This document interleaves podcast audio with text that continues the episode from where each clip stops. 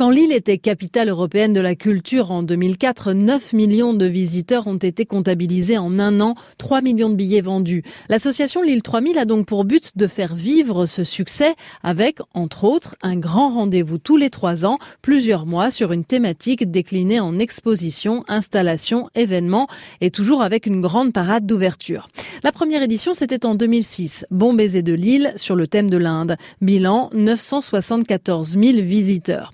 Trois ans après, Europe XXL avec ses bébés géants mi-ange, mi-démon, 982 000 visiteurs. Avec Fantastique en 2012, l'île 3000 frôle la barre des 2 millions. En 2015, on retombe à 1 600 000 personnes pour Renaissance. Pour le coordinateur général de l'île 3000, Thierry Le Sueur, certaines œuvres ont vraiment marqué la ville et ses habitants. Évidemment, la, maison à l'envers. On avait comptabilisé 100 000 visiteurs en, trois mois. Ça, c'était un moment vraiment euh, magnifique c'était aussi les éléphants euh, de Bombay de Lille dans la rue Fédère. Ça marque profondément euh, les pratiques culturelles euh, de Lille et de la métropole. Samedi, Lille 3000 poursuit donc sur sa lancée avec Eldorado, huit mois de rendez-vous culturels sur le thème du Mexique. Le budget de cet événement, 9 millions d'euros, est financé à 70% par des fonds publics et à 30% par des mécènes privés. Pour protester contre cet argent public qu'ils estiment gâché, des citoyens, des artistes lillois ont créé un contre-festival Elle Nord Pas de cadeau, qui détourne le logo et les couleurs d'Eldorado.